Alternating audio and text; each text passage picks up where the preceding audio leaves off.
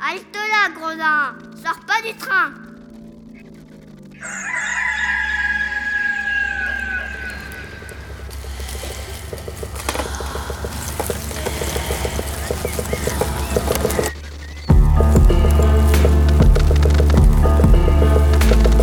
Dès ma plus tendre Plus on est jeunesse, malheureux, plus on souffre. Il faut plaindre les affligés.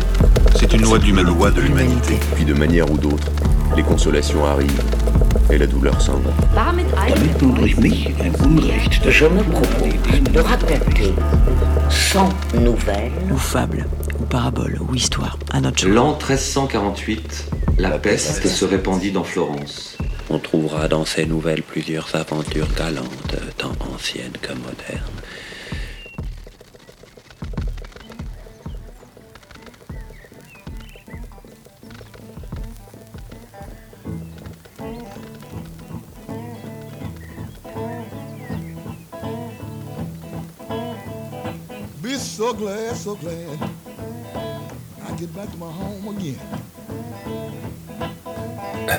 Bon, Isabelle n'a pas pu euh, lire la nouvelle de Boccace, donc.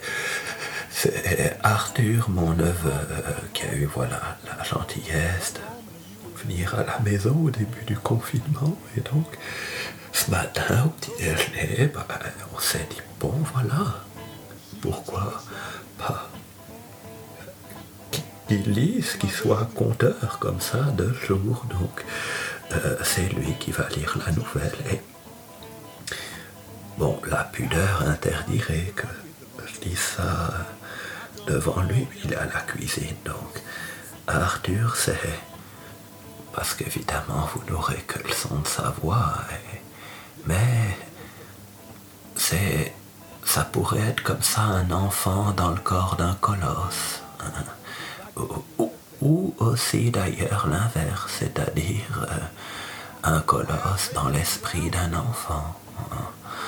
Voilà, avec une sorte d'aura, euh, on pourrait dire comme euh, une sorte d'aura velours. Voilà, d'élégance comme ça. Mais je crois qu'il est. Je vérifie qu'il n'entende pas parce que. Euh, sorte d'élégance quand même, euh, qui est liée aussi à une manière d'être au monde, euh, qui serait sorte de manière de se garder au fond de soi, fragile comme un bas de soie. Voilà. Comme ça, portrait, une sorte de portrait chinois de mon neveu Arthur. ouais. Un être qui m'est très cher. Ah, alors voilà. Donc c'est Arthur qui va lire la nouvelle aujourd'hui.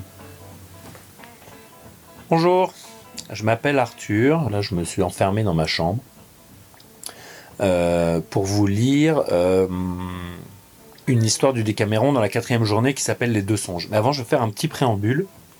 Parce que bon, les deux songes, comme on peut le deviner, ça parle d'un rêve, enfin de deux rêves. Et, euh, j'ai lu il n'y a pas longtemps L'idiot de Dostoïevski et Mishkin dans un moment très important du roman, le prince Mishkin, le héros, avant de, de rencontrer Aglaé, qu'il va donner rendez-vous à 7h du matin sur un petit banc dans le parc. Il va faire un, il s'endort sur le banc. Après il a fait une grande fête pour son anniversaire, enfin une fête, une réunion avec plein de gens où il, où il se passe beaucoup d'événements.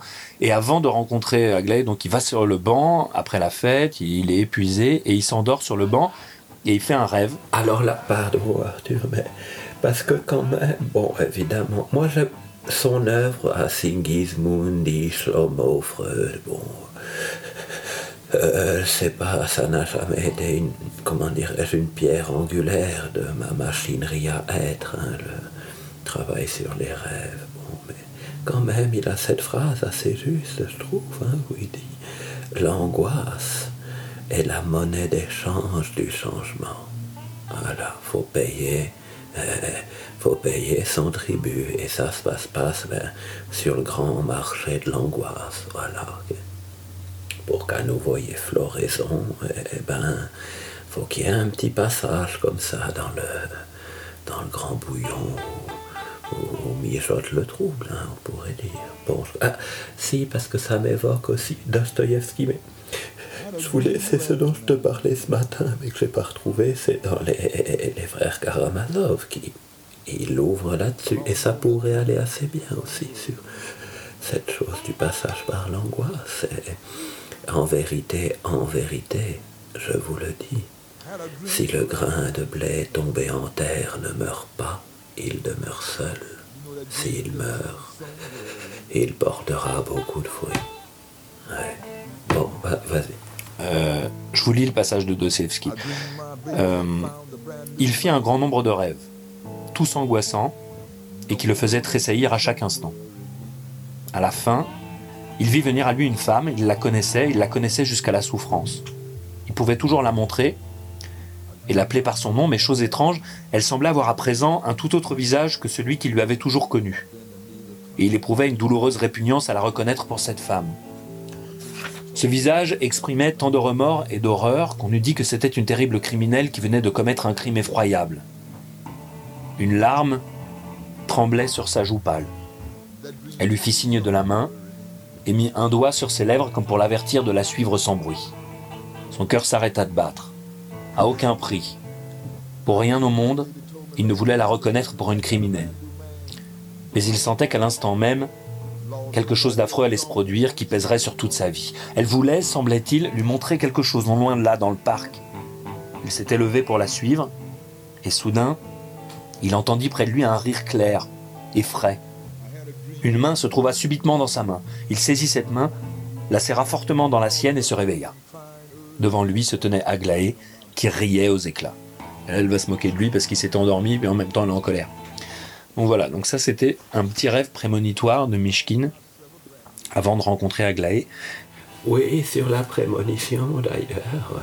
Euh,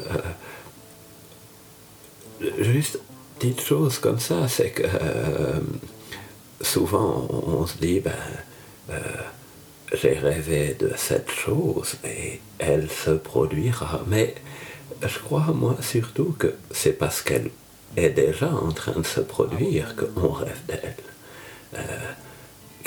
C'est ça, ce qui est l'ordre du rêve prémonitoire, ben, c'est, bien signe que tout existe de toute éternité et que, et qu'en tant que, euh, que vivant, eh ben, on a cette capacité innée de, percevoir euh, des petits bouts d'éternité comme ça. Ah, bien sûr, via le symbole, hein, comme ce qu'on disait à- avec, tu sais, euh, euh, euh, il- euh, le, le jeune monsieur qui est passé à la maison, très gentil d'ailleurs, c'est un voyage à cheval à travers les montagnes. Et il partait vers la.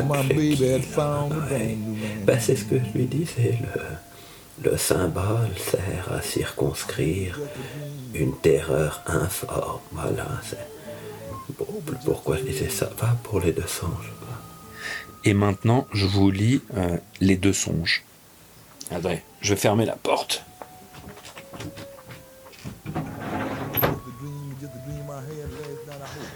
Les deux songes. Il Ah, faut faire sortir le chat. Bah, faut faire sortir le chat. euh, non, pourquoi? Bah, c'est pas grave, elle peut rester là, le chat. Bah oui, bien sûr, elle ne dérangera pas. J'aurais préféré un chat. Les deux songes. Il y eut autrefois dans la ville de Brescia un gentilhomme connu sous le nom de Messire Lenoir, de Ponte Carraro, qui, entre autres enfants, avait une fille nommée André, que la nature et l'art avaient pris plaisir à orner de leurs dons les plus précieux. Elle était dans l'âge de se marier, Tu vois, là, c'est là où je trouve que, pardon, mais elle était en âge de se marier. Ben, c'est là où je trouve que l'écriture de Boccace, est- elle était en âge de se marier, mais ça dépend de quel centre chez elle on parle. hein. Il y a des gens qui, intellectuellement, ont 12 ans et sexuellement, ben, ils en ont 40. hein. Et il y en a d'autres, c'est l'inverse. Elle était en âge de se marier. Bon, ben, tu n'en sais rien. Ça ne nous dit rien en plus. Euh, on ne sait rien de plus sur André Lenoir qu'elle était en âge de se marier. Oui, mais on ne sait pas de quelle manière. des enfants euh, en faisant un serment, on se marie. Et, et un vieux garçon, eh ben, sera en âge de se marier toute sa vie. Mais J'ai faim. Quand elle devint amoureuse d'un de ses voisins, nommé Gabriel, de naissance obscure, mais doué de toutes les qualités qui font l'honnête homme et l'homme aimable. La jeune demoiselle trouva moyen de lui faire savoir l'inclination qu'elle avait pour lui. Elle se servit pour cet effet du ministère d'une femme de chambre qui lui était fort affidée. Cette fille lui ménagea plusieurs rendez-vous dans le jardin de Messire Lenoir, où nos amants ne tardèrent pas à se livrer à toutes les jouissances de l'amour. Mais attends, j'ai pas compris. C'est André, c'est la fille de Messire le Noir ou de. de euh, ou le Noir, c'est le nom de famille du, Non, c'est justement, c'est du prétendant d'André. Ça, j'ai pas compris cette chose-là. pour cimenter leur union, de manière que la mort seule fût capable de la rompre, ils prirent le parti de se marier secrètement, si l'on peut appeler un mariage, une promesse réciproque faite par serment et par écrit, d'être toujours unis et de s'épouser dès qu'ils en auraient la liberté. Qu'est-ce que je disais? On est précisément sur des choses que deux enfants pourraient faire. Comme ça, euh, en crachant sur le sol avec un bout de bâton, on fait semblant d'écrire Ah, voilà, comme des enfants. Continuant donc de se voir comme mari et femme, il arriva que la jeune demoiselle rêva une nuit qu'elle était dans le jardin avec son cher Gabriel, qu'elle le tenait entre ses bras, que dans cette situation elle avait vu sortir du corps de son amant quelque chose de noir et d'affreux, dont elle n'avait pu démêler la forme. Que ce je ne sais quoi, ayant saisi Gabriel, avait malgré ses efforts arraché cet amant d'entre ses bras, et qu'ensuite cette espèce de fantôme avait disparu avec sa proie après s'être roulé quelque temps par terre. Ouh là là, ça craint. La douleur que lui causa ce songe, vraiment effrayant, la réveilla en sursaut. Elle eut peine à revenir de sa frayeur. Quoiqu'elle eût repris l'usage de ses sens et qu'elle fût très contente de voir que ce n'était qu'un rêve, elle ne laissait pas d'être inquiète par la crainte que ce songe ne se réalisât. C'est pourquoi elle fit tout son possible pour empêcher Gabriel, qui devait la voir la nuit suivante, de se rendre au jardin. Néanmoins, comme son amant s'obstinait à ne point vouloir faire le sacrifice de ce rendez-vous, et qu'elle craignait de lui déplaire et de donner lieu à des soupçons injurieux à sa fidélité, elle consentit à le recevoir. Grand-oncle Godard, tu peux me faire une infusion? Après s'être amusé un moment, après s'être amusé à cueillir des roses blanches, des roses vermeilles et d'autres fleurs, ils allèrent s'asseoir près d'une fontaine où ils avaient coutume de se rendre pour goûter les divins plaisirs de l'amour. Quand ils se furent assez caressés, Gabrielle voulut savoir la raison pourquoi sa maîtresse l'avait fait prier de remettre ce rendez-vous un autre jour. Elle ne se fit aucun scrupule à le lui dire et lui raconta son rêve, en lui témoignant combien elle en avait été alarmé. Le jeune homme rit beaucoup de sa simplicité, lui faisant remarquer que les songes ne signifient rien et qu'ils n'ont le plus souvent d'autre cause que l'excès ou le trop de sobriété dans le manger. S'il fallait ajouter foi au songe, continua-t-il, j'en ai fait un aussi la nuit dernière qui m'aurait empêché de venir ici. J'ai rêvé que chassant dans une belle et vaste forêt, j'avais rencontré une biche extrêmement blanche et tout à fait jolie, qui s'était en peu de temps si familiarisée avec moi qu'elle me suivait partout. Flatté d'une telle affection, j'ai beaucoup caressé ce joli petit animal. Je m'y suis si fort attaché que, de peur de le perdre, j'ai mis à son cou un collier d'or, duquel pendait une chaîne du même métal que je tenais à la main. Après avoir marché quelque temps, je m'arrête pour me reposer et mets sur mes genoux la tête de la biche, qui me paraissait également fatiguée. Lorsque une lionne, une lionne, une lionne toute noire, affamée et horrible à voir, sortie de je sais où, s'offre tout à coup à mes regards. Ce hideux animal se jette aussitôt sur moi et me déchire le côté gauche, comme s'il voulait m'arracher le cœur sans que je fasse le moindre mouvement pour fuir ou pour lui résister. La violence du mal que je croyais sentir m'ayant leur réveillé, mon premier mouvement a été de, porter ma main sur le côté gauche. là. Et évidemment, il n'y a rien. Et là, trouvant sans blessure, je pus m'empêcher de rire un moment, de ma crédulité. Ce songe, continua-t-il, ne signifie absolument rien. J'en ai fait cent fois de pareil. Et de plus affreux encore, sans qu'il m'en soit jamais arrivé de fâcheux. Ainsi, ma chère amie, moquez-vous de celui que vous avez fait, comme je me ris du mien, ne pensant qu'à nous bien aimer et qu'à jouir des plaisirs de l'amour. Le récit de ce songe redoubla la frayeur de la belle. Mais comme elle craignait d'attrister son amant, elle lui cacha ses craintes autant qu'il lui fut possible pour mieux lui donner le change sur les noirs et confus pressentiments qu'elle avait et pour tâcher de les oublier elle-même. Elle l'embrassait et le caressait de temps en temps. Mais elle avait beau lui prodiguer ses caresses et en recevoir de sa part, qui n'était ni moins tendre ni moins vive, son imagination alarmée lui présageait continuellement Quelques malheurs, elle lui causait des distractions. Elle regardait son amant plus que de coutume, et ne détournait ses regards de dessus que pour les porter de tous côtés du jardin pour voir s'il ne paraissait rien de noir. Dans un des tourments où elle était occupée de regarder de part et d'autre, elle entend Gabriel pousser un gros soupir et lui dire d'une voix presque éteinte À mon secours Ma chère hélas Je me meurs À peine eut-elle prononcé ces paroles qu'il tombe à ses pieds. André se hâte de le relever, appuie sa tête contre ses genoux, et l'arrosant de ses larmes lui demande tout éperdu quelle est la cause de son mal. Son amant n'a pas la force de lui répondre. Une sueur froide couvre son visage. Il se sent suffoqué. Un moment après, il rend le dernier soupir. Il serait difficile d'exprimer la douleur de sa maîtresse qu'il aimait avec passion. Elle l'appelle, porte ses mains tremblantes sur tous ses membres pour s'assurer s'il vit encore, et le trouvant sans mouvement et froid comme glace, elle gémit, elle pleure, elle se désespère. Ne pouvant plus douter qu'il ne fût mort, elle va, tout éplorée, appeler sa femme de chambre et lui faire part en sanglotant du malheur qui vient d'arriver. Après avoir follement tenté de rappeler Gabriel à la vie et avoir répandu bien des larmes sur son corps, André dit à sa domestique d'un ton de désespoir que puisqu'elle avait perdu ce qu'elle avait de plus cher au monde, elle était résolue de renoncer à la vie, mais qu'avant de se donner la mort, elle voudrait bien trouver moyen de mettre son honneur à couvert, et de faire rendre à son cher amant les honneurs de la sépulture. Dieu nous préserve, mademoiselle, répondit la confidente, de devenir homicide de vous-même. Ce serait le moyen de perdre votre amant dans l'autre monde comme vous l'avez perdu dans celui-ci. Vous iriez droit en enfer où je suis assuré que l'âme de cet honnête jeune homme n'est point allée. Il vaut mieux vous consoler et soulager l'âme de Gabriel par vos prières et vos bonnes œuvres, si elle en a besoin. Pour ce qui est de la sépulture, cela ne doit pas vous inquiéter. Il importe peu en quel lieu on soit enterré pourvu qu'on le soit. Nous enterrerons votre amant dans le jardin, personne n'en saura rien, puisqu'on ignore qu'il y soit venu. Nous pouvons aussi le porter dans la rue. Les premiers qui l'y trouveront ne manqueront pas d'en avertir ses parents, qui se chargeront du soin de le faire enterrer. La jeune veuve, tout affligée qu'elle était, ne laissant pas d'écouter la servante, À Dieu ne plaise, répondit-elle, en sanglotant que je souffre qu'un amant qui m'a été si cher, qu'un mari, qui même si fort soit enterré comme un chien ou jeté dans la rue comme une charogne. Après, tu. Il a eu mes larmes et je veux qu'il ait celles de ses parents s'il se peut. Je sais ce que nous avons à faire. Elle lui donna ordre aussitôt d'aller prendre une pièce de drap de soie qu'elle avait dans son armoire, et la lui ayant apportée, elles enveloppèrent le mort de ce drap après avoir fermé ses yeux et avoir mis sous sa tête un petit carreau. Bah voilà, c'est ce que. Vraiment, il y a quelque chose André de. de frais, de beau, de, bien sûr. Moi, le frais, le beau, c'est printemps. L'importance de la sépulture, évidemment, bien sûr, bien sûr. André dit ensuite à sa femme de chambre J'ai encore besoin de ton secours, ma chère amie. La maison de Gabriel n'est pas fort éloignée, nous pouvons l'y porter aisément. Nous le placerons sur le seuil de la porte. On ne manquera pas de le recueillir quand le jour paraîtra. Ce sera pas sans doute une grande consolation pour ses parents, mais ce sera une grande pour moi de lui voir rendre les derniers devoirs. Après ces mots, elle se jeta de nouveau sur le corps et le baigna de ses larmes. Elle ne pouvait s'en séparer. Eh oui, eh oui, oui.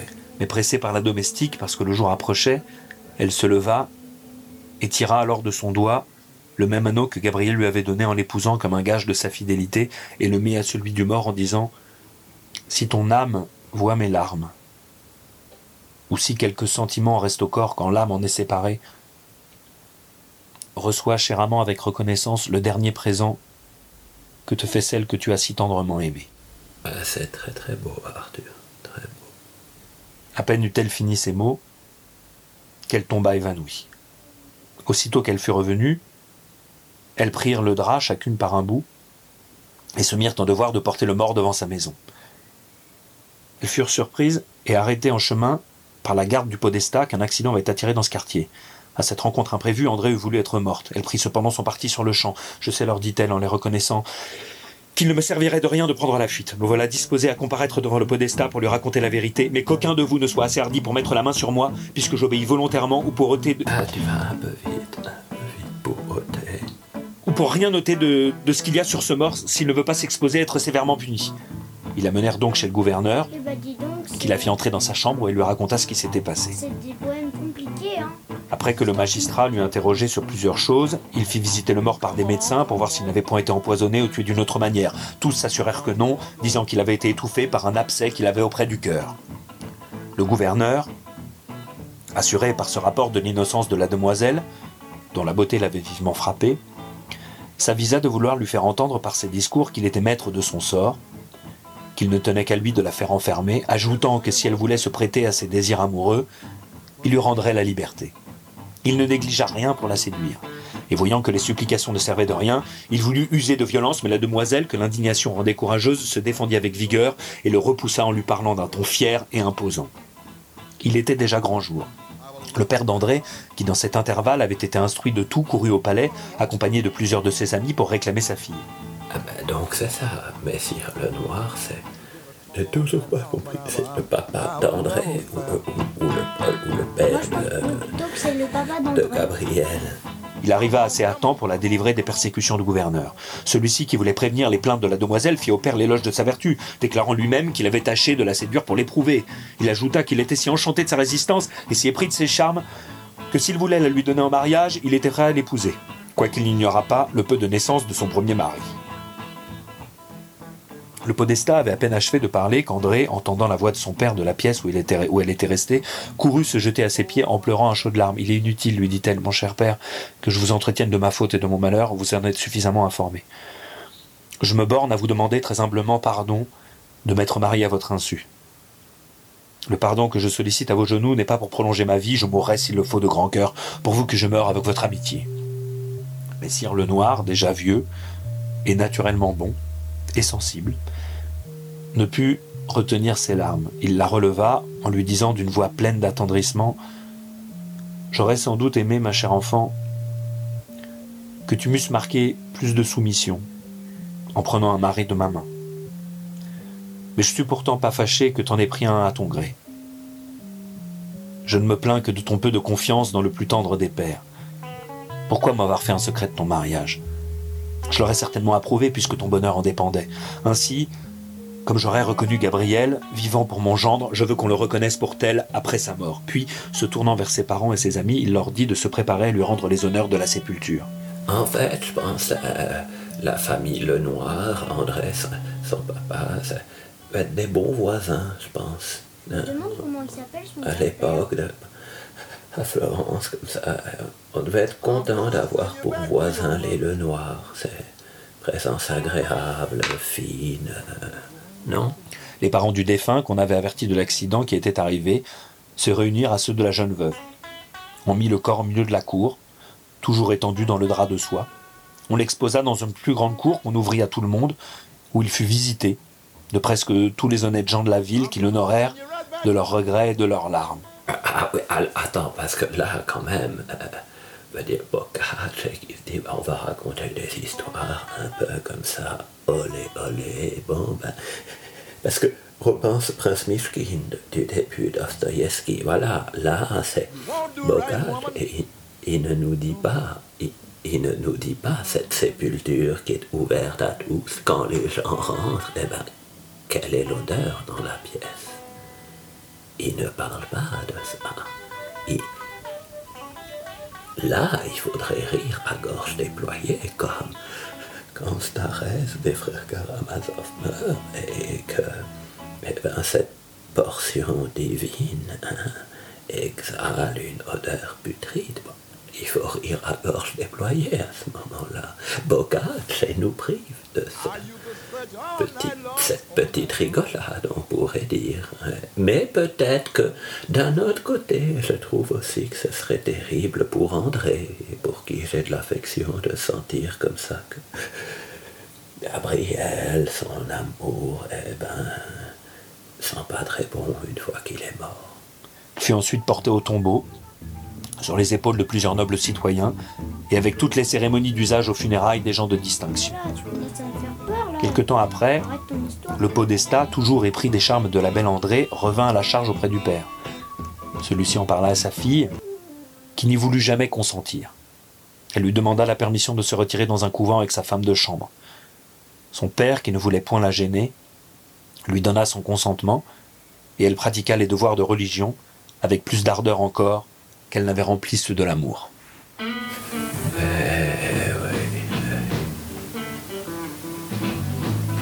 Bon.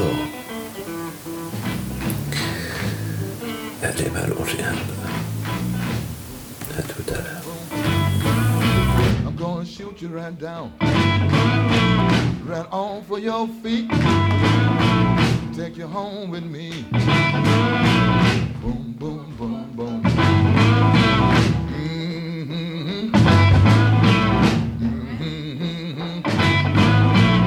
love to see you walk up and down the floor. When you're talking to me, that baby talk. I just like it like that. Or when you talk like that, you knocks me dead. Right off of my feet. How, how, how, how. Whoa!